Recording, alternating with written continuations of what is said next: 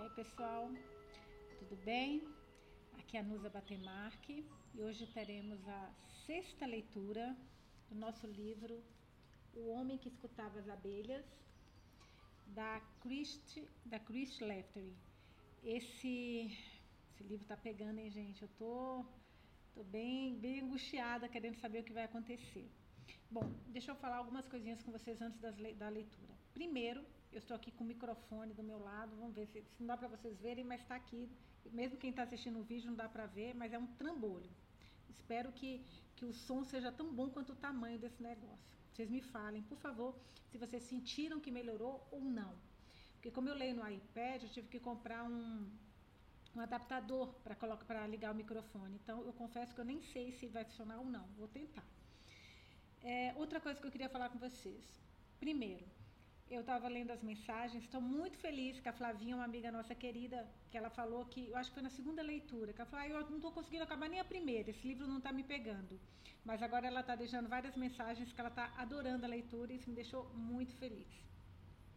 Depois a Claudinha, ela estava, uma outra amiga nossa que sempre acompanha aqui também, ela me falou, eu acho que no Instagram, que ela estava um pouco atrasada e eu até fiquei preocupada se eu estava lendo é, muito na sequência, vários livros na sequência. Eu fiz até um, um vídeo perguntando isso para vocês e a princípio todo mundo falou que estava tudo ok.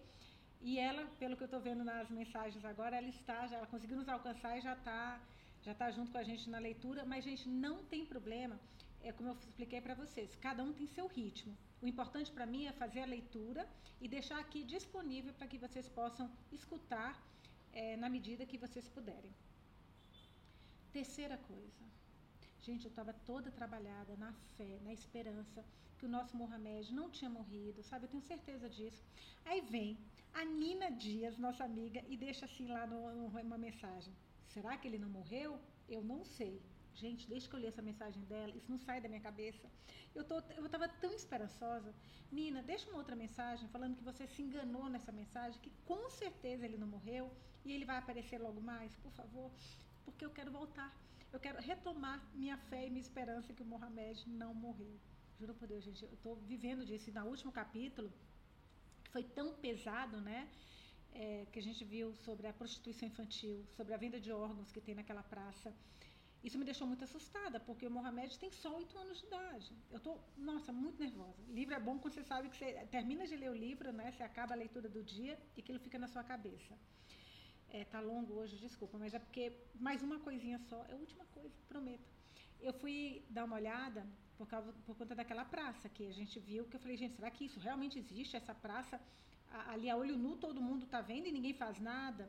E sim, essa praça existe, e sim, essa praça ficam os refugiados. E lá é famoso por prostituição infantil, não só prostituição infantil, como prostituição mesmo. Que eu li, o que eu procurei, eu não vi nada sobre venda de órgãos, mas eu não duvido porque está no livro.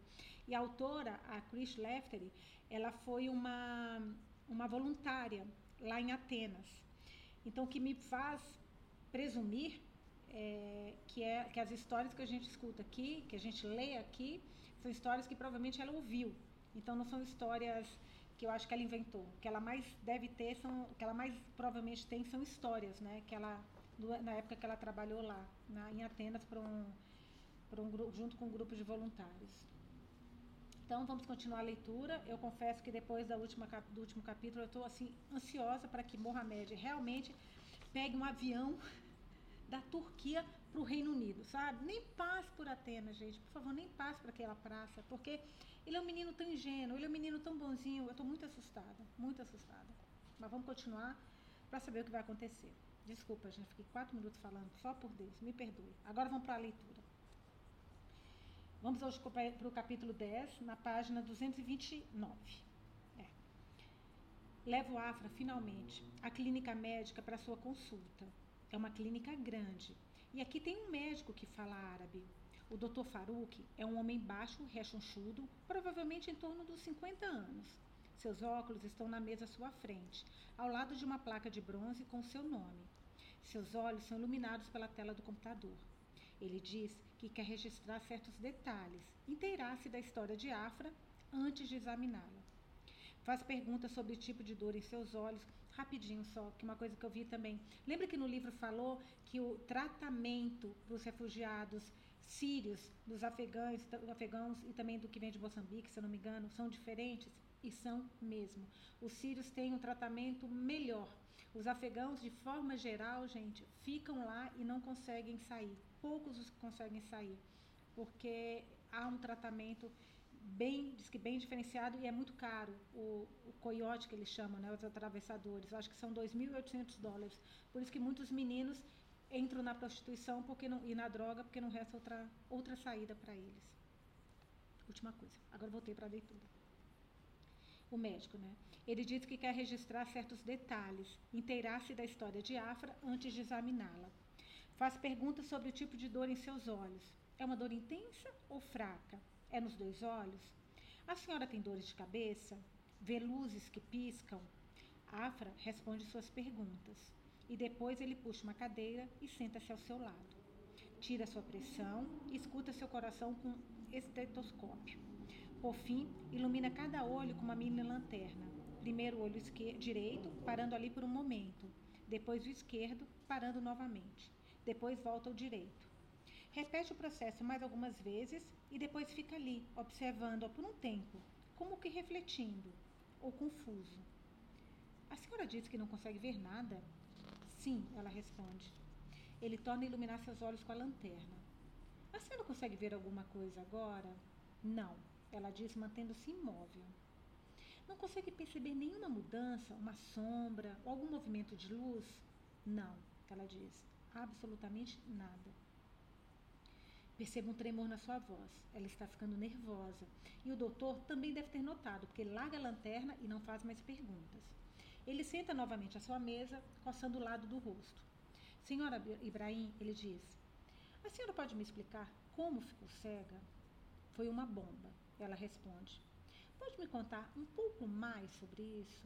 Nossa, que médico bom, gente. Eu adoro médico. Esse aí pode ser que eu esteja enganada, porque eu já fiquei enganada com aquele moço lá que estava cantando, músico, Nadim, né? Que é o pior ali da praça. É, pode me contar um pouco mais sobre isso? Afra mexe-se na cadeira, rodando a bolinha de gude nos dedos. Sammy, meu filho, estava brincando no jardim. Eu deixei ele brincar debaixo da árvore, mas fiquei observando da janela. Não tinha havido bombas por dois dias. E pensei que não teria problemas. Nossa, imagina a culpa dessa mulher, meu Deus. Ele era uma criança. Ele queria brincar no jardim com os amigos, mas não tinha sobrado nenhuma criança. Não podia ficar dentro de casa o tempo todo. Era como uma prisão para ele. Vestiu sua camiseta vermelha preferida, o short jeans, e me perguntou se podia brincar no jardim. E quando olhei nos seus olhos, eu não consegui dizer não, porque ele era um menino, Dr. Farouk. Um menino que queria brincar. A voz de Afra estava forme, forte e firme. Eu entendo, ele disse. Por favor, continue. Primeiro, eu escutei um assobio no céu e corri para fora para chamar ele. Ela para de falar e inspira abruptamente, como se tivesse acabado de vir à tona. Gostaria que ela parasse de falar agora. Ao chegar à porta, houve uma forte explosão, uma luz forte no fundo do jardim. Tenho certeza. Não foi logo perto de Sammy, mas foi muito forte. Foi tão alta que o céu se abriu. Notei o som de cadeiras mexendo-se nas outras salas e a risada de umas crianças, de uma criança. E aí, o que aconteceu? Não sei. Eu estava segurando Sammy nos braços, meu marido estava do meu lado e eu podia escutar a voz dele, mas eu não conseguia ver nada. Qual foi a última vez que a senhora viu? Os olhos de Sammy. Estava olhando para o céu. Afra começa a chorar de uma maneira que eu nunca tinha visto. Ela se dobra e o choro vem do peito. O médico levanta-se e se senta ao seu lado. E eu sinto que estou distante, que há um deserto crescente entre mim e eles. Posso ver o médico oferecendo-lhe um lenço de papel, depois lhe dando um pouco de água. E posso ver o corpo de Afra dobrado, mas não consigo escutá-la. E ele está dizendo alguma coisa, palavras gentis, palavras de condolências. Mas meu coração parte forte demais para que eu escute qualquer coisa do lado de fora. Estou muito longe deles. Agora, a voz do médico está mais alta e tento focar. Ele está se sentando à sua mesa, com os óculos no nariz, olhando direto para mim. Percebo que ele disse algo que eu não escutei. Então ele olha para Afra. Senhor Ibrahim, suas pupilas estão reagindo à luz, dilatando-se e contraindo-se, exatamente da maneira que eu esperaria que fizessem se a senhora pudesse se enxergar. Caramba, gente! Será que foi o choque? Bom, vamos continuar. O que isso quer dizer? Ela pergunta. Não tenho certeza, por enquanto. A senhora precisará tirar alguns raios-x. Existe uma possibilidade de que a força da explosão ou a luz forte tenha danificado sua retina de algum modo. Mas é também possível que a cegueira que a senhora vem vivenciando seja o resultado de um trauma severo. Às vezes, nosso corpo encontra maneiras de enfrentar quando nos deparamos com coisas que vão além do que podemos suportar. A senhora viu seu filho morrer, senhora Ibrahim, e talvez alguma coisa na senhora teve que se desligar. De certa maneira, acontece algo semelhante quando desmaiamos ao levar um choque. Não posso garantir que foi isto. Só teremos a resposta quando a senhora fizer mais exames. Por aquele breve momento, assim que termina de falar, ele parece muito menor, as mãos entrelaçadas, os olhos indo de quando em quando para o lado esquerdo da sala, para uma fotografia em um armário, de uma linda moça nos seus 20 anos, com cabelo e toga de formatura. Ele me flagra olhando e desvia o olhar. Depois ele rabisca um papel e diz: Como vai o senhor, senhor Ibrahim? Está tudo bem comigo. Noto, pelo canto do olho, que Afra endireita as costas. Na verdade, doutor Farouk, ela diz, não acho que meu marido esteja bem. Qual é o problema? Ele olha de Afra para mim. Só estou tendo um pouco de dificuldade para dormir, eu digo. Estou achando difícil pegar no sono. Posso ver Afra sacudindo a cabeça. Não, ela diz. É mais do que isso. Não, eu estou bem. Pode me contar mais, senhora Ibrahim? Gente, eu estou gostando cada vez mais desse médico. Sério, estou encantada com ele. Ninguém consegue me escutar? Ela pensa por um momento, buscando na mente, e diz: não consigo dizer o que é, doutor Farouk, mas sei que tem alguma coisa errada. Esse não é o meu marido. Agora o doutor Farouk olha direto para mim, diretamente para mim, e eu rio. Sinceramente, Afra, estou com falta de sono, só isso. Acabo tão cansado que adormeço em todo tipo de lugar. Em todo tipo de lugar ridículo. Minha risada parece não fazer efeito em nenhum dos dois. Como onde, por exemplo? No armário de tralhas, de Zafra, no jardim. O médico franze a testa. E posso ver que está refletindo atentamente sobre isso. Mais alguma coisa em comum? Os dois estão me ignorando. Olho do médico para a África. Afra.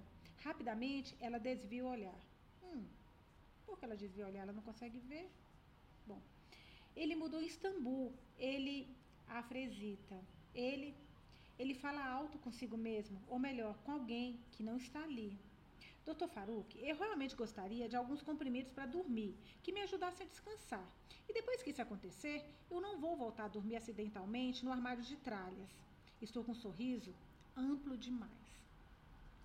Estou preocupado com que se. Ai, desculpa, a gente está passando e atrapalha um pouco a leitura. Só um pouquinho, deixa só passar. De vez em quando passa aqui, eu estava na praia, é tão bom ler na praia, tão silencioso, mas aqui, de vez em quando passa e atrapalha. Só um pouquinho. Só passar. Vamos lá. Estou preocupado com o que sua esposa está dizendo, senhor Ibrahim. Eu rio. O quê? Não, só sou, eu só sou só eu revendo coisas na minha cabeça. Só memórias, lista de afazeres, esse tipo de coisa, não é nada. O senhor teve alguns flashbacks, senhor Ibrahim? A que o senhor se refere? Algumas imagens repetitivas, perturbadoras?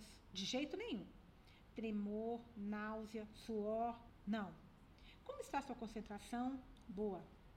O senhor se sente entorpecido, como se tivesse perdido a capacidade de sentir emoções, como dor ou alegria? Não, doutor. Agradeço a preocupação, mas eu estou bem. O doutor, então, recosta-se na cadeira, mais desconfiado do que antes. O rosto de Afra abateu-se seus olhos escureceram e sinto uma grande tristeza vendo ali sentada, parecendo tão sobrecarregada. O médico não está convencido. Ainda assim, nosso tempo esgotou-se e ele escreve uma receita de pílulas para dormir fortes e me pede para vivê-lo dali a três semanas. Naquela tarde, Afra não vai para a sala. Senta-se na beirada da cama por um bom, por um bom por um longo tempo. E ele falou, lembra que ela não chorou nenhum momento, somente naquele momento que os policiais, que os, os exército, aqueles caras do exército vieram atrás dele, lembra que os dois se esconderam no telhado antes de fugirem? Foi a única hora que ele viu ela chorando desde que o Sammy morreu. Não foi a bomba que me cegou, ela sussurra. Eu vi Sammy morrer e foi então que tudo ficou preto. Não sei o que dizer a ela mas me sento ao seu lado por talvez uma hora ou mais e não falamos um com o outro. Pela janela, vejo o céu mudar de cor, as nuvens e os passarinhos movendo-se por ele. Nós nem mesmo nos mexemos de onde estamos para buscar algo para comer. Normalmente, a proprietária traz uma tigela de cozido ou sopa de sua casa, carregando-a com luvas térmicas pela passagem, batendo a porta com o cotovelo e colocando-a no meio da mesa de jantar para que nos sirvamos. Tenho certeza que todos já comeram, do que tudo isso, de que tudo isso aconteceu sem eu reparar. Posso ouvir passos e vozes e o murmúrio da TV na sala de visitas. Portas abrem-se e fecham-se, a chaleira ferve, a descarga é acionada, a água corre. O céu fica mais escuro e vejo a lua, uma lua crescente atrás de um nevoeiro. Às vezes espero Mohamed, mas ele não vem. Vou até a poltrona e espero pela. E agora a gente tem de novo aquela palavra que traz, que é a palavra que liga, que o liga para as lembranças, né? Então a palavra agora vai ser manhã. Então, vou até a poltrona e espero pela manhã, aí começa um novo subcapítulo. Pela manhã do 15 quinto dia. A mãe com Rihab, isso que eu acho que confundia muito no início, porque tinha essa palavra que ligava e de repente vinha uma outra situação, um outro local, e eu, eu no início me perdia muito, sabe? Até que eu entendi que eram lembranças. Aí ficou mais fácil entender um pouquinho. Então, manhã do 15 dia. A mãe com hijab azul levantou-se de repente, com Masa nos braços, aquela mulher que não consegue dar de mamar, e correu para onde a velha senhora cuidava de outra criança pequena. Agarrou a velha pelos ombros. De início, eu pensei que tinha acontecido algo ruim e fiquei em pé de um pulo. Mas depois vi que a mãe tinha um sorriso no rosto e, depois de saltar os ombros da velha, começou a pressionar seus próprios seios com as mãos. Echeis gala, a velha disse. Efítios, echeis gala. E se persignou, beijando as mãos da mãe. Eu acho que deve ter voltado a ter o leite, né? A mãe, então, se acomodou em um cobertor, fazendo sinal para a velha senhora continuar olhando enquanto segurava a massa nos braços. Dava-lhe um mamilo e a bebezinha começava a mamar. Sorri com essa reviravolta nos acontecimentos, um sorriso verdadeiro vindo do meu coração. A velha senhora viu isto e ergueu a mão para mim em um cumprimento. Tendo visto tudo isso se desenrolar, convenci-me de que as coisas podem mudar, que a esperança pode prevalecer, mesmo nas circunstâncias mais difíceis. Que lindo! Convenci-me de que as coisas podem mudar, que a esperança pode prevalecer mesmo nas circunstâncias mais difíceis, que aliás é quanto mais deve prevalecer, né, gente, nas situações mais difíceis. Talvez pudéssemos sair logo dali. Lembrei-me do dinheiro da minha mochila. Tomava conta dela com maior cuidado, usando-a como travesseiro à noite para ter certeza de que ninguém conseguiria ter acesso a ela sem me acordar antes. As pessoas falavam abertamente sobre os ladrões, mas mantinham-se em silêncio quanto às outras coisas que espreitavam nas sombras. Naquela noite, essa, essa parte lá da praça tá me matando, gente. Juro, tá me matando. Tá bem difícil essa leitura dessa parte. Vamos lá. Naquela noite, quando vi os meninos sentados em seu cobertor costumeiro, debaixo das árvores, pensei em me aproximar deles. E quando o cheiro forte de água da colônia passou por mim, vi que borrifavam loção pós-barba no rosto. Naquela pesquisa que eu falei com vocês que eu vi, que eu fiz, tem um garoto falando que pagam é, tipo 30 euros. Aí levam, tem um cobertorzinho lá na praça, ou levam para algum cantinho. E às vezes pagam isso, muitas vezes não. Só pagam 2 ou 3 euros depois que os meninos, enfim, são usados, né? E eles não podem falar nada. Fui até lá e perguntei se poderia me sentar. Eles ficaram desconfiados e seus olhos precipitando para a mata. mas eram jovens e ingênuos demais para recusar. Ai, tomara que ele consiga ajudar esses meninos. Apertaram minha mão e se apresentaram como Riad e Ali, irmãos gêmeos, não idênticos, com cerca de 15 anos de idade. Riad era o mais alto e mais forte. Ali ainda guardava algo de criança. Juntos eram como cachorrinho filhotes. Fiz perguntas e eles responderam, às vezes atropelando um no outro respo nas respostas. Afeganistão. Pelo que eu vi, a maioria que está fazendo isso é do Afeganistão. Contaram-me que fugiram do Afeganistão e dos assassinos do seu pai. Depois da morte do pai, os próprios gêmeos viraram alvo do Talibã e a mãe incitou-os a ir embora, embora a ir embora antes de serem capturados. Não queria perder seus filhos, além do marido. Ainda tem mãe preocupada com esses meninos. Eles me descreveram como ela tinha chorado e beijado seu rosto cem vezes por ter medo de nunca mais voltar a vê-los. Contaram-me sua viagem pela Turquia e por Lebos, Lesbos, e como chegaram naquela cidade estranha sem ajuda e sem saber o que fazer a seguir. Foi então que um homem aconselhou-os até a Praça Vitória, ponto de encontro conhecido de refugiados. Achamos que alguém ali ajudaria a gente, ali disse. E não podíamos mais dormir nas ruas. E todos os bancos estavam ocupados. E havia muitas gangues. Riad ficou com medo. Ali ficou com mais medo. Ele tremia à noite. Então eles nos disseram para vir para cá. Então vocês conhece, conhecem o Nadim? Perguntei. Ele tem ajudado vocês? Quem é Nadim? Riad disse. Os dois olharam para mim sem piscar, esperando uma resposta. Mentiroso, falso, ainda coloca nome falso. Que idiota, imbecil, cretino. Vai ver que eu entendi errado o nome dele. Fosse um sorriso. O homem com violão, o homem com as cicatrizes. Eles se entreolharam, rapidamente e seus olhos ficaram escuros e hostis. Acho que você está falando de Ahmed, Riad disse. Ah, isto. Eu sabia que tinha entendido errado. Ai, eu adoro o Nuri, eu adoro a sensibilidade do Nuri, gente. Inteligência, perspicácia desse homem. Adorando. Conheci muitas pessoas nessas últimas semanas e sou péssimo para nomes. Os meninos permaneceram calados. Ele ajudou vocês? Perguntei. Ouvi dizer que ele é muito generoso. Ele ajudou bastante a gente na primeira noite. Ali disse e Riad cutucou. Foi de leve, na coxa, mas eu vi. Entendo. E depois? Ali relutou em responder. Abaixou o rosto, sem olhar para mim ou para o irmão. Ele quer o dinheiro de volta? Perguntei. Ah, meu, não tinha pensado nisso. Que vagabundo, gente. Ele dá o dinheiro para os meninos e depois os meninos têm que se prostituir para devolver o dinheiro. Ah, sacanagem. Nossa. A gente tem que ter cabeça ruim para ter um pensamento desse. Eu nunca pensaria em um trem desse. Que filha da mãe, gente. Não que quem pensa assim é ruim, né? Mas eu não fui tão longe. Ali, eu achei que ele. Ali confirmou com a cabeça. Riad revirou os olhos, olhou para o céu. Quanto? Estamos pagando em prestações, ok? Riad falou, então, parecendo na defensiva. Como? Onde vocês acham dinheiro para fazer o acerto?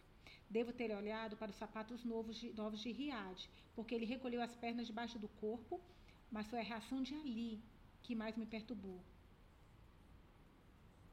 Notei que seu corpo dobrou-se para dentro e ele passou os braços ao redor de si mesmo, se protegendo, o rosto bem vermelho. Oh, gente, cadê a mãe desses meninos? Ai, filha da mãe! Do nada, houve uma sombra que bloqueou o sol e vi Nadim parado perto de nós, empunhando o rebabe, um sorriso enfiesado no rosto. Vou dar um tapa nesse cara. Estou vendo que vocês se conheceram, ele disse, tomando lugar ao nosso lado sobre o cobertor. Começou a tocar, o som suave invadindo a minha mente, levando embora os pensamentos e preocupações o calor da melodia mergulhando no que havia de mais profundo e mais escuro, tornando-se até hipnótico. Depois de uma hora de música, Nadim pôs seu instrumento e afastou-se de nós. Viu-se encaminhar, viu encaminhar para a mata e decidi segui-lo. Ai, Núria, meu Deus do céu. Passando por um grupo de homens gregos fumando junto a um banco, por duas mulheres vagando pelas sombras, seguiu até uma clareira com uma árvore caída, e ao se sentar no tronco rachado, ele tirou algo da sua mochila, um canivete, pequeno e afiado. Nossa. Colocou a lâmina no pulso esquerdo. Fez uma pausa de um segundo. Depois deu uma olhada nos arredores. Recuei para as sombras para garantir que ele não me visse. Então, sem maior hesitação, ele correu a lâmina pelo antebraço. Pude ver os vincos de dor em seu rosto, os olhos revirando para trás, de modo que por um breve momento havia apenas o branco. Seu braço sangrava. Nossa. E ele, que será que faz isso? Ele tirou alguns lenços de papel de mochila e segurou sobre os novos ferimentos. Mas o que eu mais me lembro é a expressão do seu rosto. Ele parecia bravo. Aquilo era um castigo? Ui, Lelê. Ai, merda. Mexi-me de leve, um galho quebrou. E Nadine ergueu os olhos e me viu, estreitando-os. Recuei mais para dentro do escuro e, sem saber o que fazer, comecei a correr pela mata de volta ao acampamento. O que aconteceu? Afra perguntou quando me sentei ao seu lado. Nada. Por quê? Porque você está, você está respirando como um cachorro. Não, não estou. Estou totalmente calmo. Ela sacudiu a cabeça de leve, resignada. E naquele momento, Nadine saiu das árvores e se sentou ao pé da estátua. Subitamente parecia de novo emaciado, exatamente no primeiro dia em que o vi. Sua força havia sido drenada.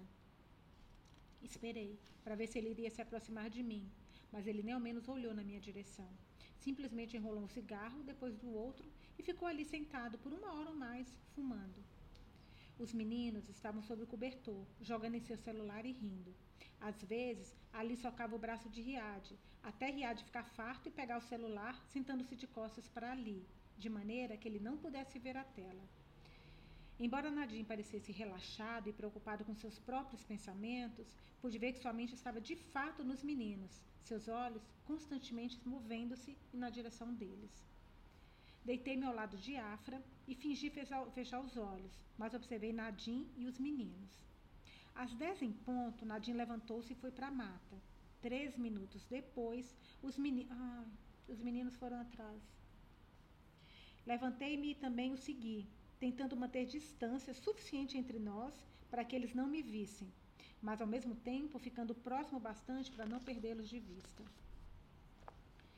Eles fizeram. Não, nervoso, né? Nossa. Eles fizeram voltas bruscas e acentuadas, como se seguissem uma trilha invisível, e acabaram chegando a uma clareira da mata diferente da anterior. Ali havia lixo por toda parte, pilhas e pilhas. Um tanque seco tinha se tornado um depósito de lixo. No meio de um poço de concreto havia uma fonte estagnada, cercada de canos de um antigo sistema de irrigação. Pouco depois disso, todos os arbustos em um jardim de rosas estavam mortos, estavam mortos. Drogados e traficantes perambulavam ao redor do poço. O chão estava coberto de seringas. Onde ficam os drogados? Pessoas estavam sentadas sobre o telhado de um posto de manutenção. E ao redor, é, é tipo uma cracolândia, né? Daqui de São Paulo. E ao redor havia colchões e caixas espalhados, resquícios de uma vida passada. Para quem não é de São Paulo, para quem nunca ouviu falar, procura no Google, é um lugar horrível, é tipo uma Agora eu acho que eles estão melhorando, tirando, mas nossa, só fica. É muito, é muito triste o lugar. Eu já vi muitas vezes em reportagens, assim, é muito triste.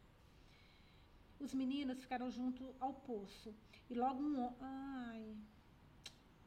Os meninos ficaram junto ao poço e logo um homem aproximou-se deles e enfiou algum dinheiro na mão de Riad. Então os meninos se separaram. Ali pegou o caminho direita da fonte e Riad esperou até outro homem chegar logo em seguida para buscá-lo os dois saíram na direção oposta. Estão enjoo. Fiquei ali por um tempo e as pessoas começaram a me notar. Nadine não estava à vista, devia ter escapulido. Eu não podia ter ficado ali por muito tempo. Eu não podia ficar ali por muito tempo. Eu tinha que deixar aquele lugar, voltar para o acampamento. Então, eita, comecei a me encaminhar para lá, dando voltas erradas e refazendo meus passos. Quando escutei o som de criança chutando bola, soube que estava perto e logo depois vi a luz do acampamento. Encontrei Angelique novamente sentada junto à árvore ao lado de Afra. O caderno e os lápis de cor estavam em seu colo, a cabeça encostada na cortiça da árvore, dormindo profundamente. Afra também dormia, enrodilhada de, um, de lado numa posição fetal, a cabeça pousada nas duas mãos. Senti que alguém me observava, e quando me virei, vi que Nadim estava de volta ao pé da estátua, fumando e me encarando. Ele levantou a mão, me chamando, eu fui e me sentei ao seu lado. Tem uma coisa para te dar. Ele não quer, filha da mãe. É boa a resposta, não precisa de nada. Isso mesmo. Todo mundo precisa de alguma coisa, ele disse, principalmente aqui. Eu não. Só estenda a mão, ele disse. Olhei para ele sem piscar. Vamos lá, ele disse. Estenda a mão. Não tenha medo, não é coisa ruim, juro. Ele pegou a minha mão e abriu minha palma. Agora fecha os olhos. A coisa tinha ido longe demais então. Tentei puxar a mão, mas Nadine segurou com mais força. Vamos lá, fecha os olhos, disse com um sorriso, seus olhos cintilando à luz do fogo. Nem pensar, eu disse, e tentei puxar minha mão de volta, com força, mas sem fazer uma cena. Mas o que aconteceu. Ai, caraca! Ui! Mas o que aconteceu a seguir foi tão repentino e inesperado que fez minha mente e meu corpo congelar. Senti uma dor imensa no pulso. Ele tinha me cortado com seu canivete. Levantei o braço como um pássaro ferido, o sangue saindo rápido demais, pingando na minha, na minha calça. Corri para longe dele, que filha da mãe, gente. Eu não falo palavrão aqui, porque a palavra não é filho da mãe que eu queria falar. Meu Deus. Ai. Corri para longe dele, tropeçando até a Afra, pedindo-lhe que acordasse. Ela abriu os olhos assustada e levei a mão dela até meu pulso. Ela se sentou de imediato, o sangue agora correndo por seus dedos. Ela começou a sentir o ferimento com as mãos e pressionou, tentando em vão estancar o sangue. Então pude sentir outro par de mãos. Angelique tinha. Ai, que legal! Angelique tinha tirado seu turbante verde e enrolava ao redor do meu pulso. O que aconteceu? Afra perguntou. Olhei para trás, em direção à estátua, mas Nadim tinha desaparecido. Angelique expirou o ar e se sentou debaixo da árvore, com o rosto cheio de ansiedade. O sangue vazava pelas camadas de tecido do turbante, meu braço latejava. Deitei-me exausto, mas Angelique ficou sentada, tensa. A última coisa que vi antes de fechar seus, os olhos foi seu longo pescoço, suas maçãs do rosto lustrosas, nítidas na luz enfraquecida do fogo. Quando acordei, horas depois, no meio da noite, vi que ela continuava na mesma posição, seus olhos percorrendo a escuridão e as sombras. Angelique, cochichei, e ela virou, virou para mim totalmente acordada. Deite-se aqui, ao lado de Afra. Eu assumo por um tempo. Ah, ela estava, ela tá tomando conta. Nossa, não tinha reparado nisso. Você não vai dormir de novo? Ela perguntou. Não. Por um momento ela hesitou, mas em seguida deitou-se no cobertor, ao lado de Afra, e fechou os olhos. Ulisses, ela disse do nada, passa pela Ilha das Sereias. Você sabe quem eram as sereias? Aquela não era uma pergunta retórica. Ela esperava que eu respondesse e abriu uma pálpebra até a metade para ter certeza de que eu estava escutando. Mas eu sentia dor e achei difícil me concentrar no que ela dizia. Não, eu disse, eu não sei. Elas tentaram. Ah, olha que mulher inteligente. Elas tentarão atrair os homens para a morte com a sua música. Se você escutar a música, a música das sereias, elas te levam. Então, quando os homens vão passar pela ilha, enfiam cera nos ouvidos para não escutar. Mas Ulisses quer escutar porque soube que a música é maravilhosa. Então, sabe o que eles fazem? Não. Isso é muito importante. Os homens amarram Ulisses no mastro do navio, amarram bem apertado. Ele diz para eles deixarem ele ali amarrado, por mais que ele implore, até eles estarem a salvo, longe das sereias e de sua música que, a, que, a, que ele tem. Ele até falou que a música do Nadinha é quase hipnótica para ele, né? Não respondi. Segurei meu braço enfaixado, tentando ignorar o calor da dor, e olhei para a mata, para as coisas invisíveis à espreita ali.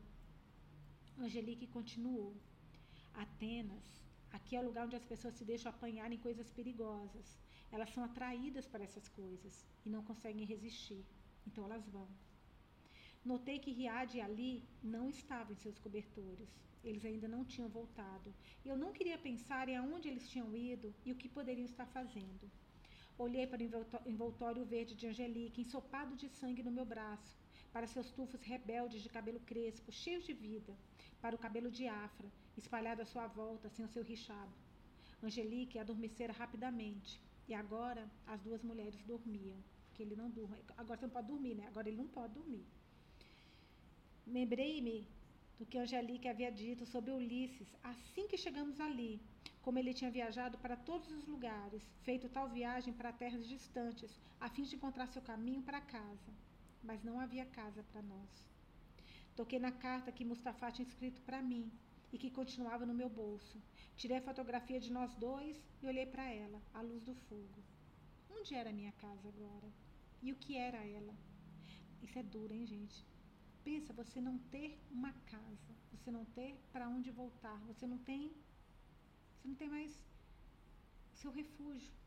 Nossa, meu Deus. Onde era a minha casa agora? E o que ela era? Na minha mente, ela, ela tinha se tornado uma imagem fundida de luz dourada, um paraíso que jamais seria alcançado. Lembrei de uma noite, dez anos atrás. Era Eid. Eid é a celebração muçulmana do fim de jejum do Ramadá, prática religiosa que impõe o jejum do nascer até o pôr do sol, no período de um mês. E um, nossa, durante um mês? Caramba, gente. E um recolhimento espiritual, além do exercício da caridade e da tolerância. Então, lembrei de uma noite, dez anos atrás, era Eid, esse feriado, essa celebração, né? E para celebrar o fim do Ramadá, Mustafa e eu organizamos uma festa para todos os nossos empregados no Martini da Maria, hotel em Alepo. Ela foi comemorada no pátio interno. Havia palmeiras, lanternas e plantas pendendo dos terraços sobre nós. No alto, um quadrado de céu noturno, cheio de estrelas. O hotel tinha preparado um banquete de pratos com carne e peixe, acompanhados de arroz, grãos e vegetais. Rezamos juntos e comemos com nossos empregados, nossos amigos e nossas famílias. Crianças corriam por lá em meus aos adultos. Afra estava linda, no abaiá vermelho dourado, caminhando pela sala, segurando Sami pela mão, cumprimentando quem chegava com um sorriso que continha todo o afeto do mundo. Firas, Aya e Dahab estavam lá.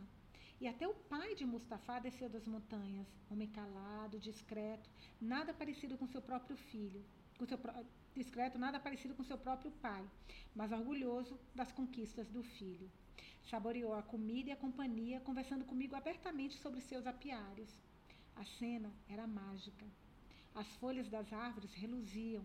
A fumaça do narguilé subia pela noite em faixas de seda, e as plantas nos cestos pendurados subitamente abriram-se em flores resplandecentes, infundindo no, infundindo no pátio seu doce perfume. Aquele se tornou um lugar de um livro de histórias, do tipo que minha mãe costumava ler para mim no quarto, com os ladrilhos azuis. Acordei de manhã e percebi putz, que não tinha mantido minha promessa. Eita, Lele, ela dormiu, ele dormiu. Adormeci de fato junto à árvore e Angelique tinha saído. O turbante verde estava saturado de sangue e a dor no meu braço se agravava. As velhas estavam entregando pacotes de comida e notei alguns funcionários da ONG andando por lá. Ergui o braço e chamei um deles. Uma mulher, com vinte e poucos anos. Estendi o braço e ela parou perto de mim e estremeceu. Ficou ali por um instante, sem saber o que fazer. Então me disse para esperar, para não ir a lugar nenhum que chamaria alguém para me ajudar que só trabalhava com crianças e não tinha experiência médica, mas poderia achar alguém que saberia o que fazer. Agradeci e ela saiu. O dia passou, mas a jovem funcionária da ONG não voltou. Então, tirei o turbante verde. Pô, mas que ódio desse Nadim, gente. Que sacanagem. E vi que o ferimento era profundo e continuava sangrando. Limpei-o com um pouco de água potável e depois voltei a enfaixá-lo com o mesmo turbante. Mais para o fim da tarde, vi a funcionária da ONG vindo pela mata em minha direção. Atrás dela estava uma mulher mais velha com uma mochila nos ombros. Elas pararam ao meu lado e falaram entre si numa linguagem que não reconheci. Talvez fosse holandês, suíço ou alemão. Não soube dizer. A mulher mais velha, então, ajoelhou-se ao meu lado e abriu a mochila, calçando uma luva de latex, desenrolando o turbante e contraindo os lábios ao ver o machucado. Como você fez isso? Foi alguém que me fez, respondi. Ela me olhou com ar preocupado, mas não disse nada. Passou um bom tempo limpando o ferimento com lenços antissépticos e depois o suturando com adesivos, colocando cada um deles sobre o corte com o uso de pinças. Preciso sair daqui, eu disse. Ela não disse nada. Como as pessoas saem? Imagina o desespero. Caraca, gente, imagina o desespero. Você precisa sair do lugar, mas você não sabe como, você não sabe para quem pedir ajuda. Quem pode te ajudar a sair daquele lugar? Meu Deus do céu. Ela me deu uma longa olhada, parando com a pinça na mão, mas depois continuou sua tarefa, com os lábios cerrados. Quando começou a cobrir o corte com uma atadura limpa, seus ombros relaxaram e ela voltou a falar. Eu diria a você para ir para Escópia, ela disse, sobrando o cabelo para longe do rosto. Escópia, não Escócia, tá, gente? Escópia, não sei o que é isso. Mas as pessoas estão enfrentando a polícia ali para atravessar para a Macedônia. Eles fecharam as fronteiras. Agora ninguém passa. Você ficaria empacado lá. O que mais posso fazer? Pode pegar os ônibus para as aldeias. As pessoas da Síria têm prioridade. Eita, Lele, como é que pode né, escolher uma região, um país e, e ignorar o resto como se o resto não merecesse? As pessoas da Síria têm prioridade. Ele vem uma vez por semana. Então o que acontece? Você fica lá. Por quanto tempo? Não houve resposta. Ela empurrou o cabelo para trás, torcendo num coque e soltando. Notei que usava um crachá ao redor do pescoço. Chamava-se Emily. Debaixo do seu nome escrito à mão havia um pequeno logo. Ela começou a embalar suas coisas. E a mulher da África e tem dois adolescentes encrencados. Peraí. E a mulher da África. Peraí, que a frase está confusa, gente. E a mulher da África e, e tem dois adolescentes encrencados. Ah, tá. Tá perguntando da, aquela, da Angelique e da, dos meninos, o Riad e o Ali, Ali, né? E a mulher da África e tem dois adolescentes encrencados. Eles podem ir para as aldeias? Não sei, ela disse. Depois, não, acho que não. Nossa, na verdade você não deveria perguntar para mim. Não posso assumir responsabilidades. Existem orientadores. Onde eles estão? Caraca, tirando o corpo fora. Notei que ela lutava consigo mesma, seus olhos cintilando de ressentimento, o rosto afogueado pela raiva. Se você for até a Praça Vitória, me falaram sobre a Praça Vitória. Se você for até lá, existe um centro na rua Eupidos, o Centro da Esperança. Eles ajudam mães e crianças e meninos desacompanhados. Eles te orientarão. Ela disse isso no fôlego e depois forçou um sorriso. Naquela noite, Angelique voltou. Ela se sentou ao lado da árvore e cobriu o rosto com talco. Usava um turbante preto com lantejoulas prateadas que brilhavam à luz do fogo. Tomava pequenos goles intencionais de água de uma garrafa e examinava os machucados em, seu braço, em seus braços. Quando Afra sentiu sua presença, sentou-se mais alerta, movendo-se mais para perto dela. O que você está fazendo? Afra perguntou. Eles me disseram para tomar bastante água, Angelique respondeu, por causa do meu sangue envenenado. Afra sacudiu a cabeça. Ele está, estou te dizendo. Conto tudo isso para você ontem. Eu te digo, minha respiração para e não volta. Minha respiração para e eles levaram ela. Algumas pessoas, elas querem levar sua respiração. Então, elas puseram alguma coisa no meu sangue, envenenaram ele. E agora, minha mente está doente. Embora Afra não entendesse tudo o que Angelique estava dizendo, percebi que ficou comovida com as palavras e o tom de voz. E quando Angelique parou de falar, Afra estendeu a mão para tocar o braço dela. Então Angelique respirou mais devagar e disse: Estou feliz que você está aqui comigo, Afra. Do fundo da mata veio o som do rebaba, lindo e cheio de luz, ao canto da sereia, mesmo na escuridão. As notas pareciam tocar as chamas da fogueira, fazendo-as tremeluzir, e a música foi levada pelo vento, mais para dentro da mata. O som acalmou minha mente, mas assim que ele parou de tocar, lembrei-me imediatamente das longas unhas de Nadim, da borda afiada do canivete e do calor atravessando meu pulso. Os gêmeos não haviam voltado desde a noite anterior e eu não quis ir atrás deles. Pensei em voltar para o poço vazio para ver se eles estavam lá ou perguntar se alguém os tinha visto, mas o medo me impediu de me aventurar novamente pela mata. Eu precisava permanecer vivo, por Afra. Em vez disso, aguardei, esperando que os meninos surgissem das sombras e voltassem para seu cobertor debaixo da árvore. Naquela noite, vi Mohamed nos meus pesadelos, no barco, seu rosto sério e determinado, entre clarões da luz da lanterna. Exatamente como naquela noite, houve um momento de escuridão e quando a luz voltou, ele tinha sumido. Foi quase igual ao que tinha acontecido naquela noite. Eu estava esquadrinhando a água, as ondas negras, até onde minha vista alcançava, em todas as direções. Então pulei e as ondas eram altas. E eu clamava, eu chamava seu nome e podia ouvir a voz de Afra vindo do barco. Mergulhei no silêncio escuro e fiquei ali o máximo que pude, sentindo com as mãos para o caso de agarrar alguma coisa, um braço ou uma perna quando já não restava ar nos meus pulmões, quando a pressão da morte me empurrava para baixo, voltei para cima, arfando no escuro e ao vento. Mas no meu sonho havia um detalhe diferente. Mohamed não foi salvo pelo homem. Ele não estava no barco. Em seu lugar, envolvida pelos braços e lenços das mulheres, estava uma garotinha com olhos igual à noite, iguais à noite. Acordei ao som de gritos. Um garotinho berrava algo em fazi. Havia movimento e barulho na escuridão, pessoas correndo e acordando, pessoas acordando e correndo até o menino. Eu também me levantei, fui em direção ao tumulto. O menino chorava e se ai. O menino chorava e se esforçava para respirar, apontando para a mata. Um grupo de homens subiu. Alguém deve ter pego esse menino e feito alguma coisa, porque, né? Ele está chorando, apontando para a mata. Um grupo de homens subiu com bastões de beisebol, como se estivessem esperando por aquele momento, e começaram a correr na direção que o menino apontava. Ai, que Deus abençoe! Corri com eles e logo percebi que caçavam alguém. Atacaram-no como se fosse um animal enorme, derrubando no chão.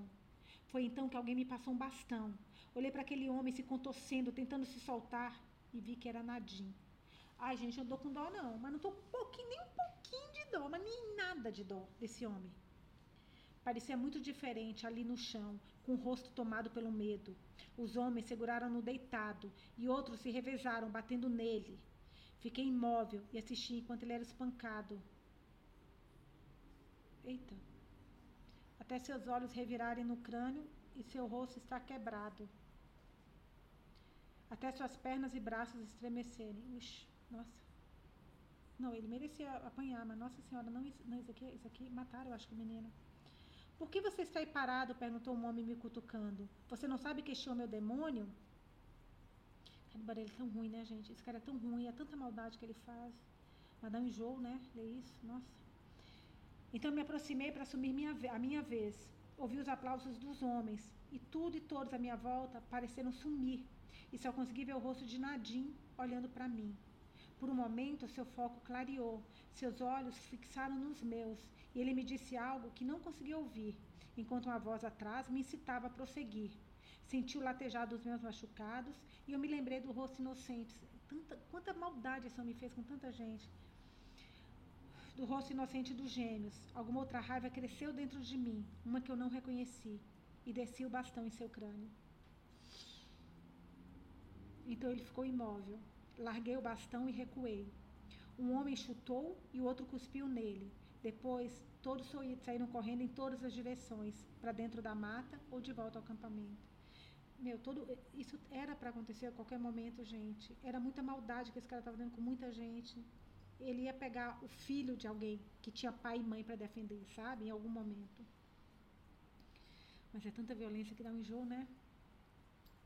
Arrastei o corpo mais para dentro do bosque, onde as árvores estavam mais juntas, onde os ruídos da cidade e do acampamento ficavam distantes, e sentei-me ao lado dele até o sol nascer.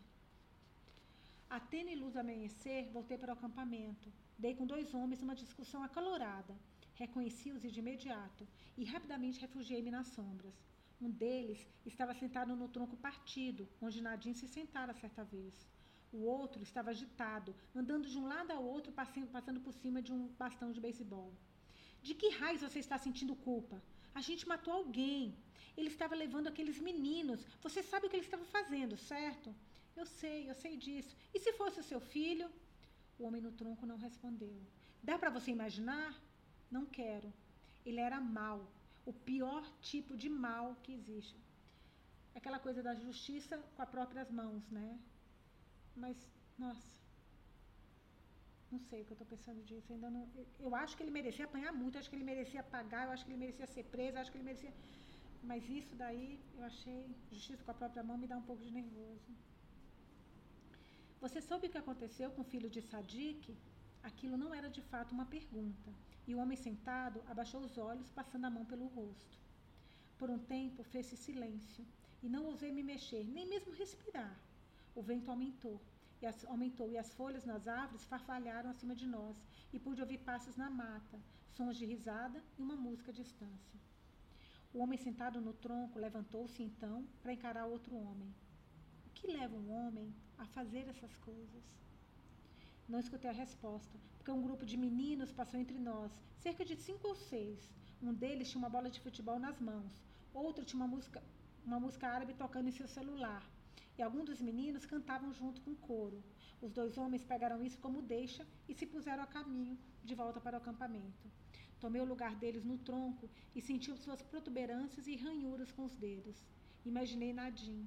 Pude vê-lo como se estivesse ali, sentado ao meu lado, canivete na mão, cortando sua pele, aquela expressão nos olhos, cheios de raiva. O que houve com você, Nadim? Eu disse em voz alta. O que o levou a fazer tais coisas? E o vento respondeu. Levantou as folhas caídas, jogou-as minha volta e depois as largou. E a risada e a música esmoreceram completamente os meninos perdidos nas profundezas do bosque. Os gêmeos que não voltam, né? Então voltei ao acampamento. Angelique tinha saído agora e me deitei ao lado de Afra. Aonde você foi? Ela cochichou. Houve um problema. Que tipo de problema? Você não vai querer saber. Acredite em mim. Agora acabou. Lembrei-me de um verso do Alcorão. Tenha compaixão dos outros e receberá compaixão. Perdoe os outros e Alá os perdoa, o perdoará. Nossa, bonito, hein? Tenha compaixão dos outros e receberá compaixão. Perdoe os outros e Alá o perdoará. Então lembrei-me de algumas palavras do Hadith. É obra que narra a vida de Maomé, seus dizeres e tradições. Para muitos islamistas, islamitas, é o livro mais importante depois do Alcorão. Nossa, eu nunca ouvi falar desse livro. Hadith. H-A-D-I, D de dedo, I, temudo, H. Hadith. E ele lembrou dessas palavras agora desse livro. O profeta não reagiria ao mal feito com o mal feito, e sim perdoaria e deixaria passar. É, que nem no cristianismo, né? Dê a outra dê a outro rosto. Não acho que tem que fazer desse jeito, não, mas tudo bem. Olhei para as minhas mãos, virei-as como se estivesse vendo pela primeira vez. Uma delas enfaixada, a outra que havia segurado o bastão. Recomecei a sentir aquele medo, o tipo que me consumira em Alepo, alerta a cada movimento e som, imaginando perigo por toda parte, esperando que a qualquer momento acontecesse o pior, que a morte estivesse próxima. Senti-me exposto como se estivessem me observando lá da mata. Quando o vento soprou, trouxe com eles os sussurros: assassino. Nadinho está morto, assassino.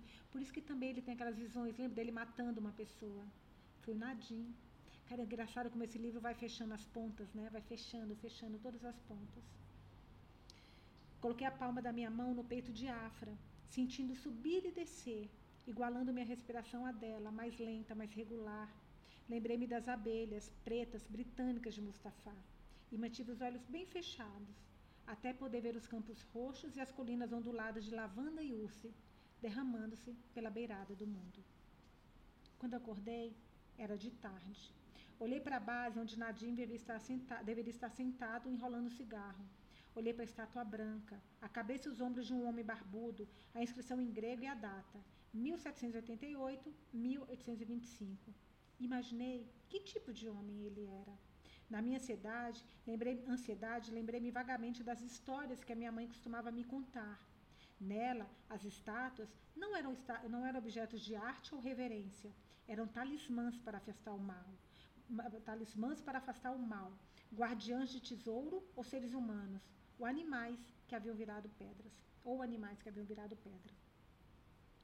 Em algumas, eu começo a ler, parece que minha voz começa a ficar meio rouca. Tanto horas que eu repito que eu fico com medo de vocês não terem entendido muito. Parece que falhou, sabe? Eu tenho essa impressão que falhou a voz. A Afra sentou-se ao meu lado e desejei que ela pudesse ver. Desejei que pudesse ser a mulher que costumava ser, porque ela sempre teve uma profunda compreensão do mundo, um modo de ver as coisas. A Afra sempre soube, demais, sempre soube demais, sobrecarregada com a capacidade de despir pessoas e lugares de suas máscaras, de descobrir os resquícios do passado no presente. Notei que Nadim havia deixado seu rebabo ao pé da, da estátua. Fui até lá e peguei-o. Dedilei as cortas e lembrei-me da bela melodia que tinha passado por mim, me invadido como a água, extinguindo as, vendas, as fendas chamuscadas da minha mente como a sensação da primeira gota da água na minha língua quando o sol se põe durante o mês de Ramadã. Era essa a sensação provocada pela música de Nadim. E só esse pensamento retorceu a minha mente, distorceu meus pensamentos. Fechei os olhos e, em vez disso, concentrei-me no som de crianças brincando, rindo e chutando bola. Queria muito saber o que, que vocês acharam dessa do que fizeram com Nadim acabamos a leitura. Fiquei tão assim que eu nem falei, gente, desculpa. Acabamos, lemos até a página 255. Olha, tá faltando pouquinho para acabar. Acaba na 300, acho que 330, é isso? 347. Olha, quem estiver vendo o vídeo, olha a escritora, gente, que fez o, que escreveu esse livro. Super bonitinha. Isso aparece para só no Spotify, né, que aparece o vídeo. Gente, que leitura foi essa? Meu Deus do céu, eu tô até vários momentos de muito enjoo, vários momentos de nervoso, mas achei um capítulo fortíssimo, mas eu gostei, gostei. Me afetou, me afetou bastante. Eu vou deixar depois, como sempre, a pergunta, se vocês puderem compartilhar comigo o que vocês acharam. E hoje acabamos então a nossa leitura do homem que escutava as abelhas. Beijos e amanhã a gente volta para a leitura do capítulo 11. Até amanhã.